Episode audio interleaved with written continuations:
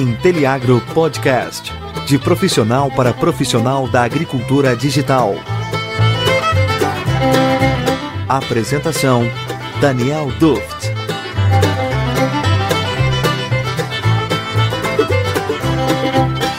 E aí, meu amigo, minha amiga da agricultura digital, ouvinte do Inteliagro Podcast, seja muito bem-vindo. Episódio de número 60. Episódio número 60, você sabe, né? Sempre que é um episódio múltiplo de 5, é um episódio especial em que a gente tem um convidado, que a gente fala de algo diferente, que a gente traz uma história, né? E hoje estou aqui para falar para vocês que o convidado é mequetrefe, mas que vocês vão gostar. Não é isso, Fábio? Eu comecei a ouvir é um episódio especial. Falei, ai caramba, será que vai ter alguma surpresa ou sou eu mesmo? o convidado mequetrefe eu diria que seria aquele que vai contar a história, não o nosso entrevistador fantástico, que é Fábio Cuno. Ah, agora eu entendi. Fiquei meio chateado. Semana passada eu falei bem de você, né, cara? Eu Mas vi. é isso aí. A gente vai fazer hoje. A gente vai falar hoje um pouco sobre como surgiu uma das suas empresas, né, de, de geoprocessamento, de geotecnologias. E tá especial mesmo, viu? Você tá, a gente tá brincando aqui, mas acho que histórias de criação é sempre interessante se ouvir, né? Acho que as pessoas elas se se sentem presentes, né, quando a gente faz uma história de criação, porque elas é, geram uma certa empatia, né, se sente na pele de como que é essa esse desafio e é algo que é interessante, né? Eu mesmo gosto muito de ler biografias por causa disso, né? Eu tento entender como que a pessoa chegou lá, né? Geralmente as biografias que a gente lê é de alguém que teve sucesso, né? Então é muito bom você entender como que foi esse início e tem tudo a ver aí com as, o geoprocessamento e as geotecnologias. Fiquei pensando se faria, se não faria, né? Mas aí eu fiquei assim com aquelas dúvidas que as pessoas chegavam para mim e falavam: "Ah, mas você não contou da sua história ainda, mas você não contou dessa parte". Aí eu queria saber tanto. Então vamos contar, né? Vamos abrir o jogo aqui, vamos contar tudo o que aconteceu, tudo que foi bom, tudo aquilo que serviu de ensinamento para os próximos passos, tudo aquilo que a gente poderia é, não responder na perguntinha do milhão. Eu vou mandar ver aqui, você vai me ajudar nessa trajetória aqui para a gente falar como que foi aí desde 2011, né, que ela surgiu lá 10 anos atrás, uma baita de uma história aí para recordar e ficar realmente pensando em todos esses passos que moldaram aí muito do que eu passei e do que eu estou vivendo hoje em dia.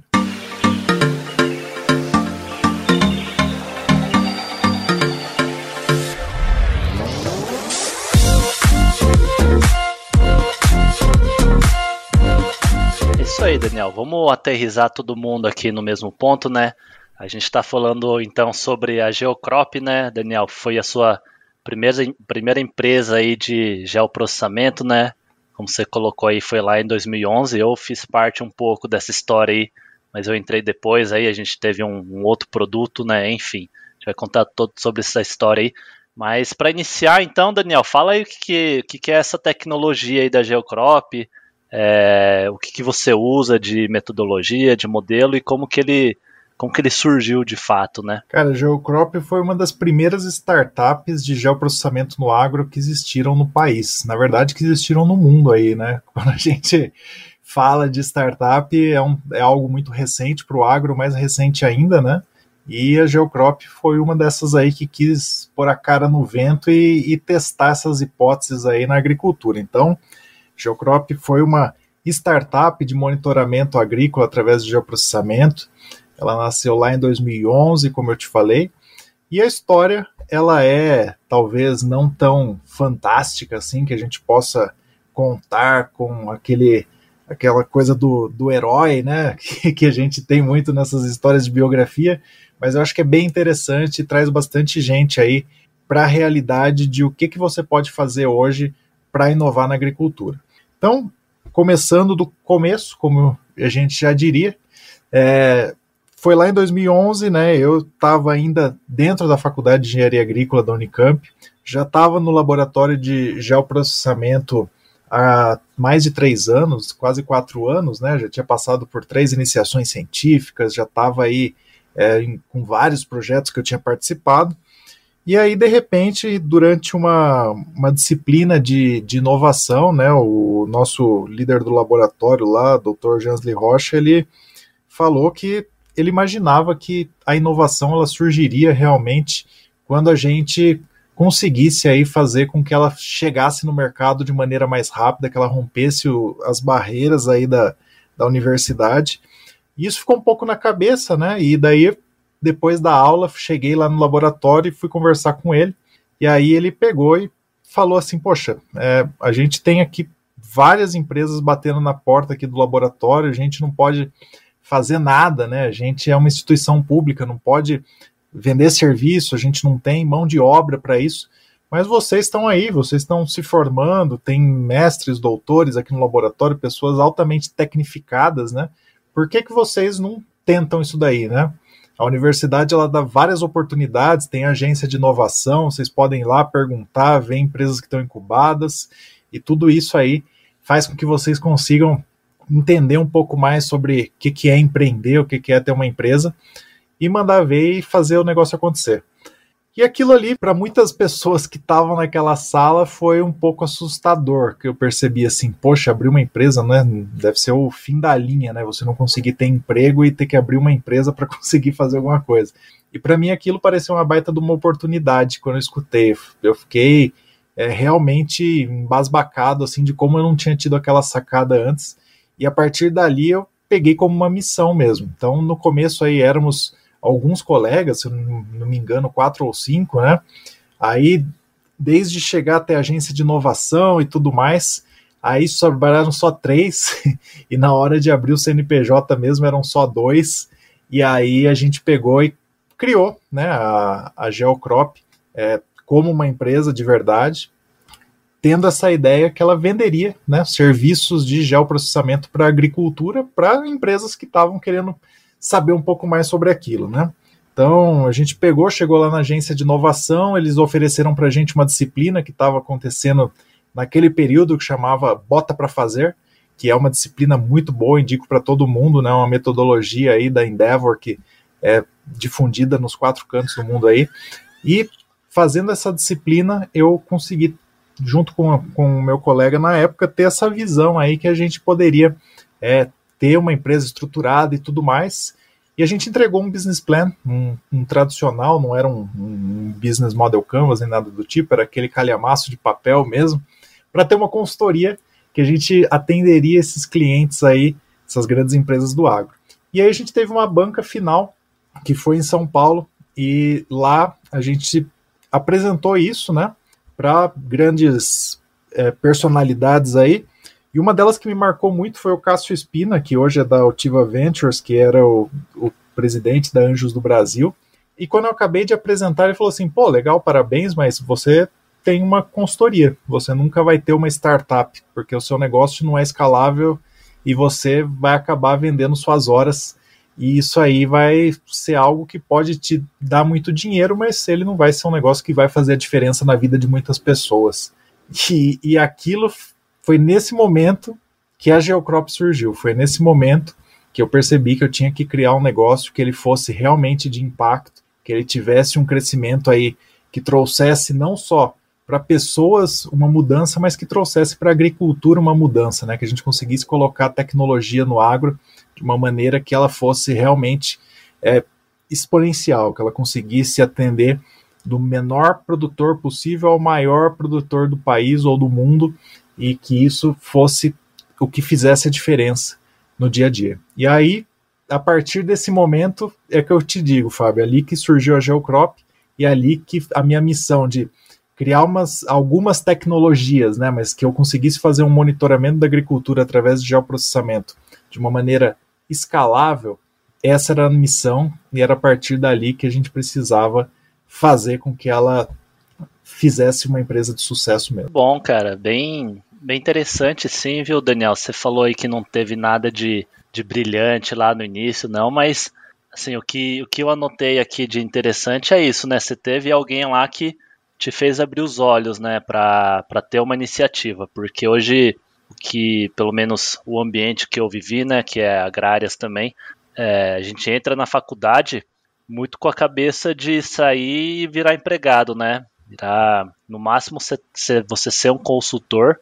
Isso é o máximo que tinha de empreendedorismo que, que te é incentivado durante a universidade, né? Então, teve essa figura aí do seu orientador que te deu essa iniciativa, né? Te deu esse toque para iniciar um negócio seu. Mas, como você comentou aí, é, toda, toda a jornada, quem trilhou foi você, né? Você e o seu, seu sócio aí, que acabaram levando isso para frente, né? Algumas pessoas foram ficando para trás. Então, além de você ter alguém que te incentivava, você já estava com os seus olhos virados para isso, né? Então, isso faz com certeza toda a diferença. Acho que para quem hoje eu não, eu não sei mais, não vivo muito dentro da universidade, eu não sei se tem maior incentivo a, a empreendedorismo, mas na época lá em 2011, como você falou, nem existia startups, né? Os, os smartphones mesmo era muito pouco, né? A internet também era um pouco mais restrito. Se for pensar no mundo do agro, então, nem se fala, né, cara? Acho que pegou um início aí muito bom e, e acho que ainda tem muitas oportunidades, né? Bom, mas avançando aí um pouco mais na linha do tempo, né? Como que foi aí para pegar seus primeiros clientes? Como que foi essa, esse início aí? Então, isso foi um pouco difícil, né? Porque talvez a, a coisa mais esquisita que existe para quem está dentro de um laboratório de pesquisa ter que vender alguma coisa, né? Acho que a gente é um pouco doutrinado a, a tudo aquilo que a gente faz é para a sociedade de maneira gratuita e isso vai virar ciência, né? Mas na verdade você faz isso transformando em ciência se você está sendo subsidiado por uma bolsa, né? E aquilo está pagando suas contas. Se você não tem isso para pagar suas contas, você está se matando e você não vai conseguir continuar fazendo isso para a sociedade porque você não tem como viver, né? Então não vira nem caridade, na verdade, vira algo que é insustentável. Então foi um pouco difícil esse começo, eu não entendia direito isso, né? E esse meu sócio da época, ele também tinha um pouco dessa dificuldade, mas ele acabou tendo uma estratégia aí de entrar no LinkedIn, que também não era nada demais da 10 anos atrás, né? E, e espalhar, né, para o máximo de pessoas que ele conseguisse o que a, a empresa fazia, né? O que, que a gente estava se propondo a fazer.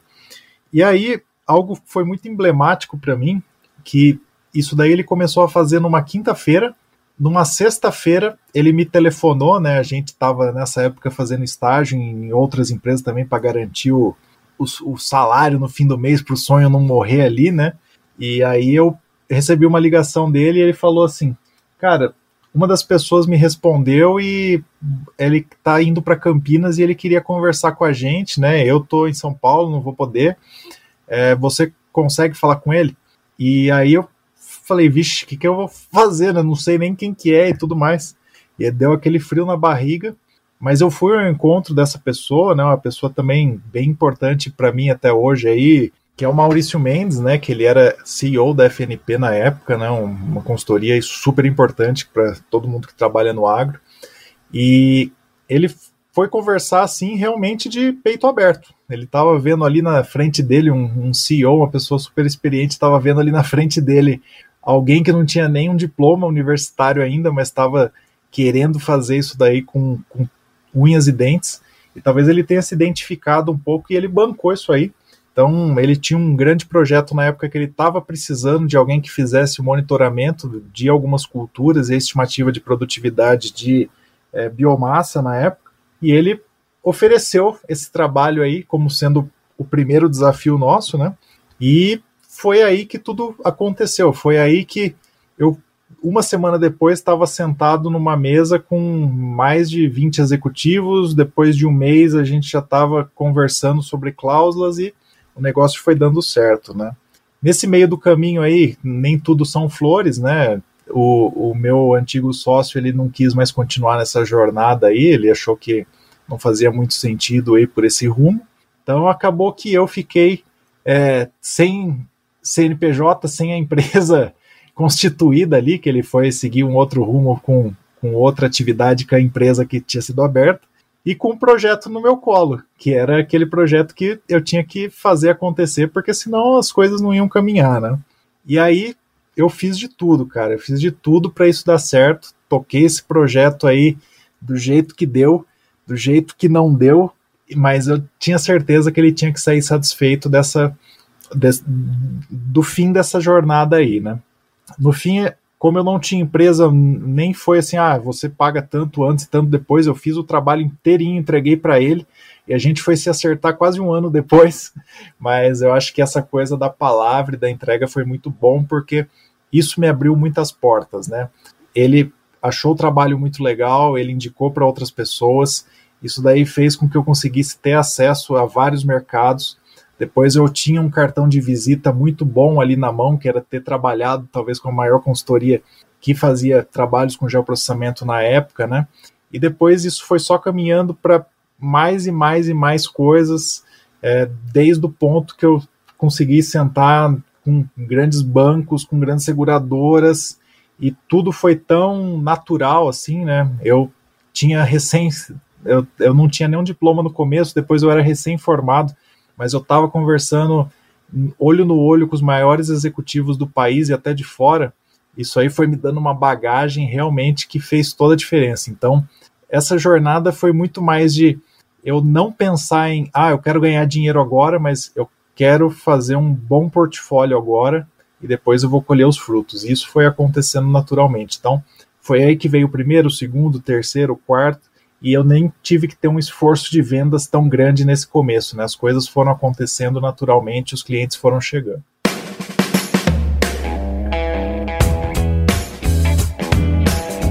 Aproveita que você está aí curtindo o nosso episódio e segue a gente nas nossas redes sociais, Inteliagro.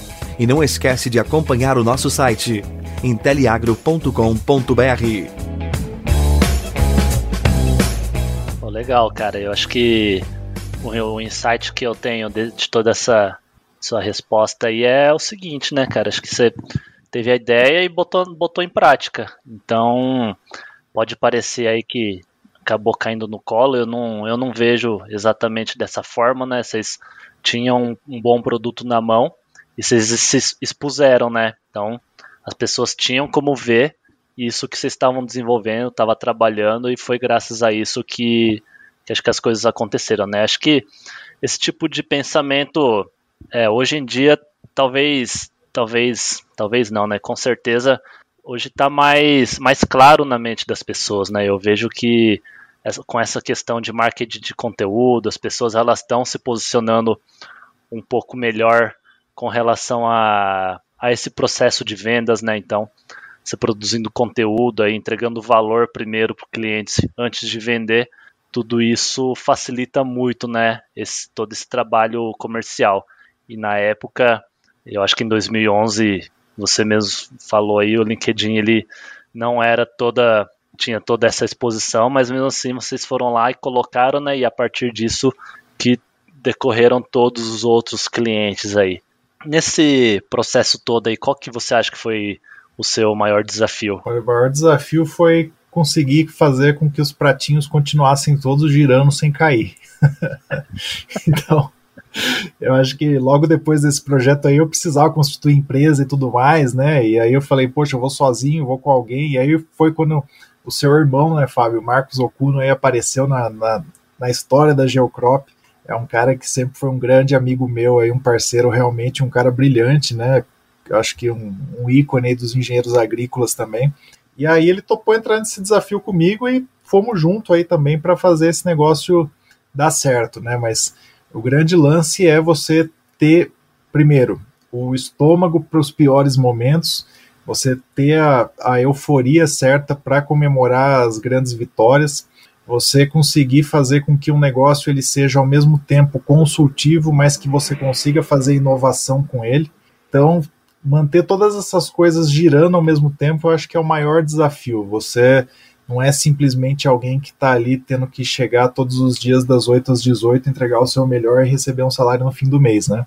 Você precisa pagar você mesmo, você precisa pagar funcionários, você precisa ir atrás de clientes, você precisa entregar o melhor possível, e, e isso tudo é realmente, ao mesmo tempo que muito gratificante por você ver acontecendo as coisas do seu jeito, é bastante desafiador. Então, eu vejo aí que o maior desafio talvez foi esse, mas o segundo maior desafio foi ter uma decisão ali de, poxa, eu preciso corrigir um pouco a rota porque a gente está fugindo daquele sonho inicial de fazer com que a empresa seja escalável e tudo mais. É, eu, eu percebi que a gente estava é, fugindo um pouco da rota, tentava trazer de novo, fugindo um pouco da rota, tentava trazer de novo, e isso também é um desafio, porque às vezes você vê dinheiro entrando no caixa e você precisa ir para outro lado, né? Então é um negócio que é desafiador, mas realmente quando você enxerga o todo, e agora enxergando 10 anos depois, é muito mais fácil de ver que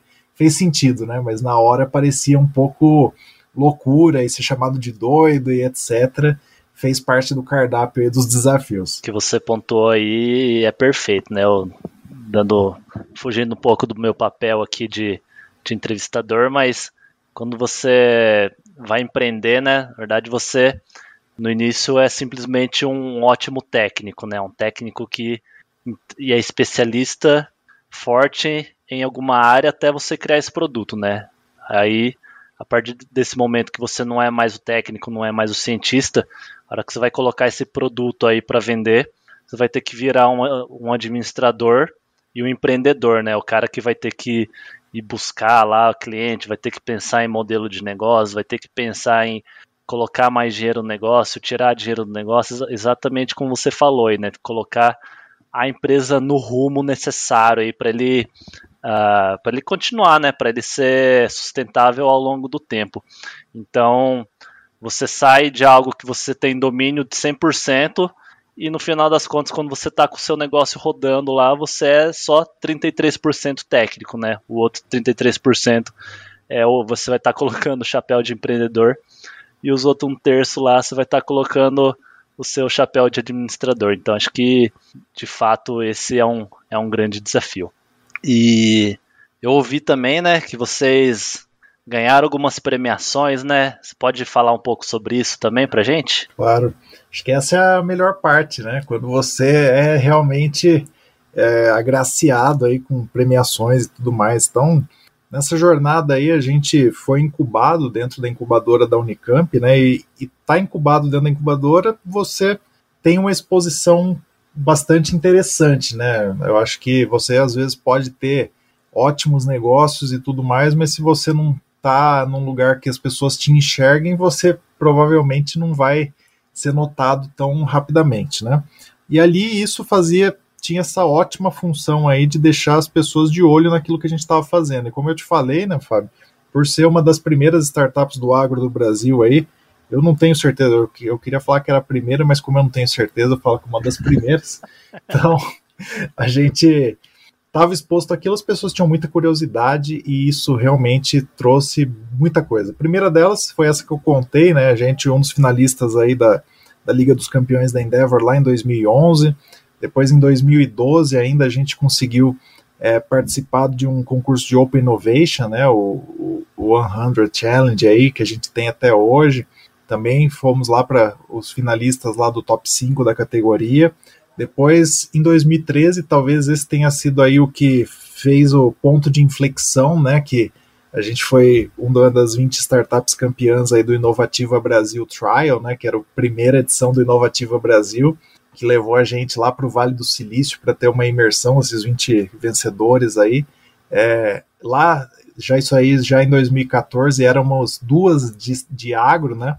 Então, nessa hora eu já não me senti tão sozinho, entre as 20 a gente tinha mais uma de agro ali, pelo menos, para estar tá pensando nisso junto, mas isso daí foi muito, muito bacana, essa exposição aí fez com que chovesse gente perto da gente ali, querendo fazer negócios, querendo é, até mesmo entender para fazer investimentos, né? E foi ali que a gente percebeu que o negócio ele tinha uma uma cara realmente de inovação. A gente estava entre as 20 startups mais inovadoras do país, né, num ano de efervescência aí, foi o que, poxa vida, acho que a gente tem que fazer essa inovação acontecer aqui, porque ela é uma coisa diferente, não é um negócio que só a gente tem esse sonho aqui. Então, das premiações aí tivemos depois outras, né, de ah, dentro da universidade, de engenheiros agrícolas, de geoprocessamento e tudo mais, mas para mim essas daí foram as que mais marcaram para o caminho aí que eu guardo até hoje, que com certeza foi uma sementinha plantada. Puxa, que bacana, hein, cara? Isso dentro da universidade ainda, né? Então foi realmente um, um marco aí. Imagino que tenha sido uma experiência foda, né, cara? E hoje, hoje a Geocrop ela não tá mais atuando, né? Como que foi esse processo seu aí de dessa tomada de decisão? Eu acho que tem muito a ver com aquilo lá que eu te falei, né, de voltar para a rota, voltar para a rota. Então, aí em 2014 foi um dos momentos, né? A gente tinha acabado de sair a normativa do Banco Central lá que poderia usar geoprocessamento para crédito bancário, né, para fins de vistoria. E, e aí começou a surgir muito trabalho, né? Era uma época também de efervescência do CAR, então estava surgindo muito trabalho, mas era tudo muito consultivo. Então era projeto, projeto, projeto. Então você tinha aquele tempo que você se dedicava a fechar o projeto, depois fazer ele, depois apresentar o projeto. E eu via que isso não estava nada escalável, né? Então vamos voltar aqui a acertar a rota, né? E aí quando a gente fez isso, a gente pisou no freio e teve que ir em busca de investimentos. E aí a gente foi garimpando investimentos e não sei se por ironia do destino ou não, né? É, uma das grandes, um dos grandes fundos de investimento aí, ele bateu na nossa porta. A gente achou que estava com a sorte grande e aí ele falou assim: "Poxa, que legal, mas eu acabei de investir no seu concorrente há uma semana". e aí a gente tinha duas coisas a fazer, né? Uma era a gente realmente continuar trabalhando firme e buscar um outro investidor, que foi essa opção que a gente fez, ou a gente tentar se aliar ali e virar alguma coisa que servisse de, de um gateway ali para esse investidor. E aí a gente tentou, né, insistiu nessa outra via aí, fomos mais alguns anos, cash burn ali de, de dinheiro colocado para ir tentando fazer crescer a plataforma, e aí foram surgindo né, esse rival aí e outros concorrentes também surgindo. E aí, de repente, a gente falou assim: poxa, eu tenho serviço para fazer, eu tenho dinheiro para entrar no caixa, esse meu sonho aqui de escalar, ele parece que não está sendo tão possível no momento. E eu também vi um movimento de o agro, ele não está muito ligado nesse negócio de o cliente final, eu digo, ele não está muito ligado nesse negócio de startup. Ele tem muito mais confiança numa grande empresa que ele já conhece há dezenas, centenas de anos, do que numa startup que chega ali, ele ainda nesse momento aí estava um pouco arredio para esse momento, coisa que mudou com a pandemia, né? Agora a pandemia fez com que isso perdesse um pouco esse, esse foco aí. Mas nesse momento eu percebi que existiam dois caminhos possíveis, né? O primeiro é volta para consultoria, o segundo é insiste um pouco mais no seu sonho, mas aí pode ser que você não tenha ganhos financeiros que vão te fazer suportar isso.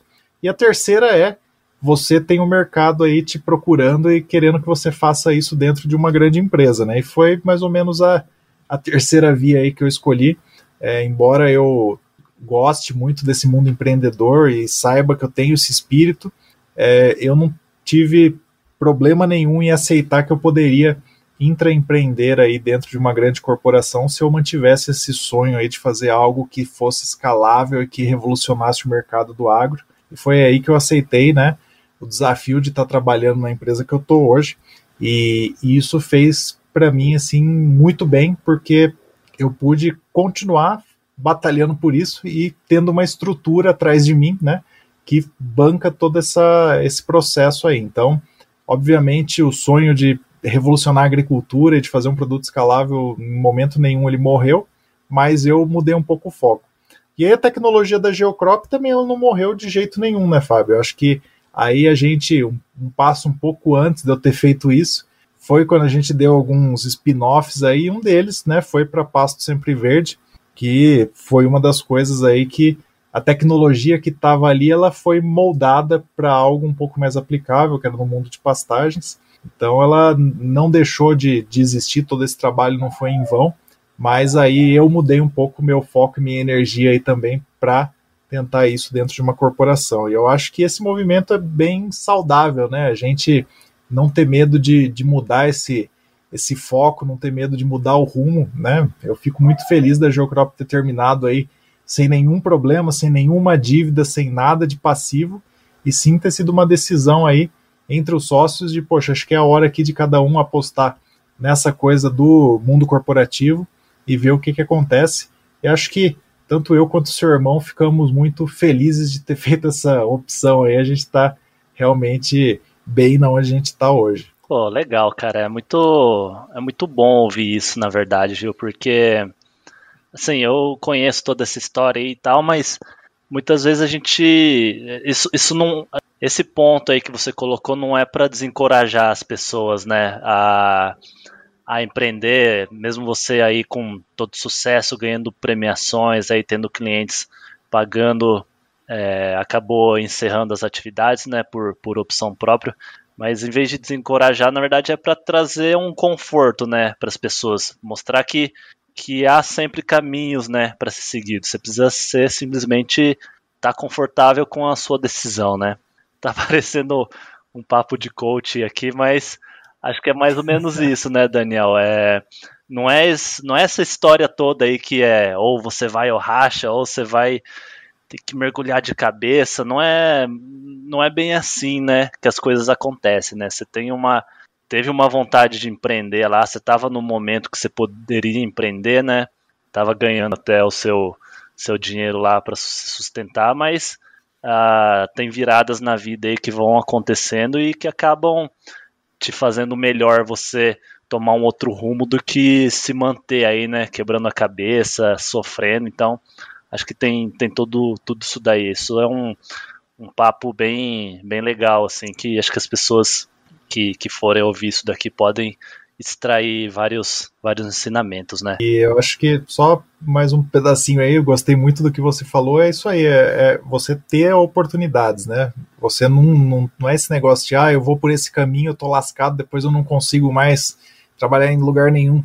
De jeito nenhum, acho que as grandes empresas hoje enxergam isso como uma baita de uma vantagem, né? Eles terem ali um, um profissional que já teve experiências empreendedoras, um profissional que já fez é, tudo com as próprias mãos ali, que quando ele tiver uma estrutura ele vai poder desempenhar muito mais tranquilamente suas funções, então não precisa ter medo não de achar que é algo que vai te penalizar, porque na verdade vai te abrir milhares de portas.